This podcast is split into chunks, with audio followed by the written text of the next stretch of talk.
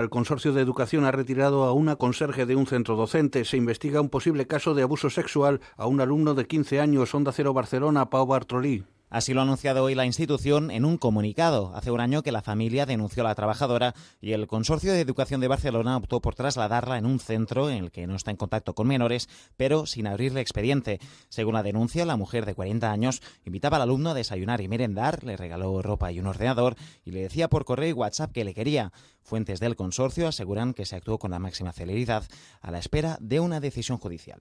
Y esta tarde se ha fallado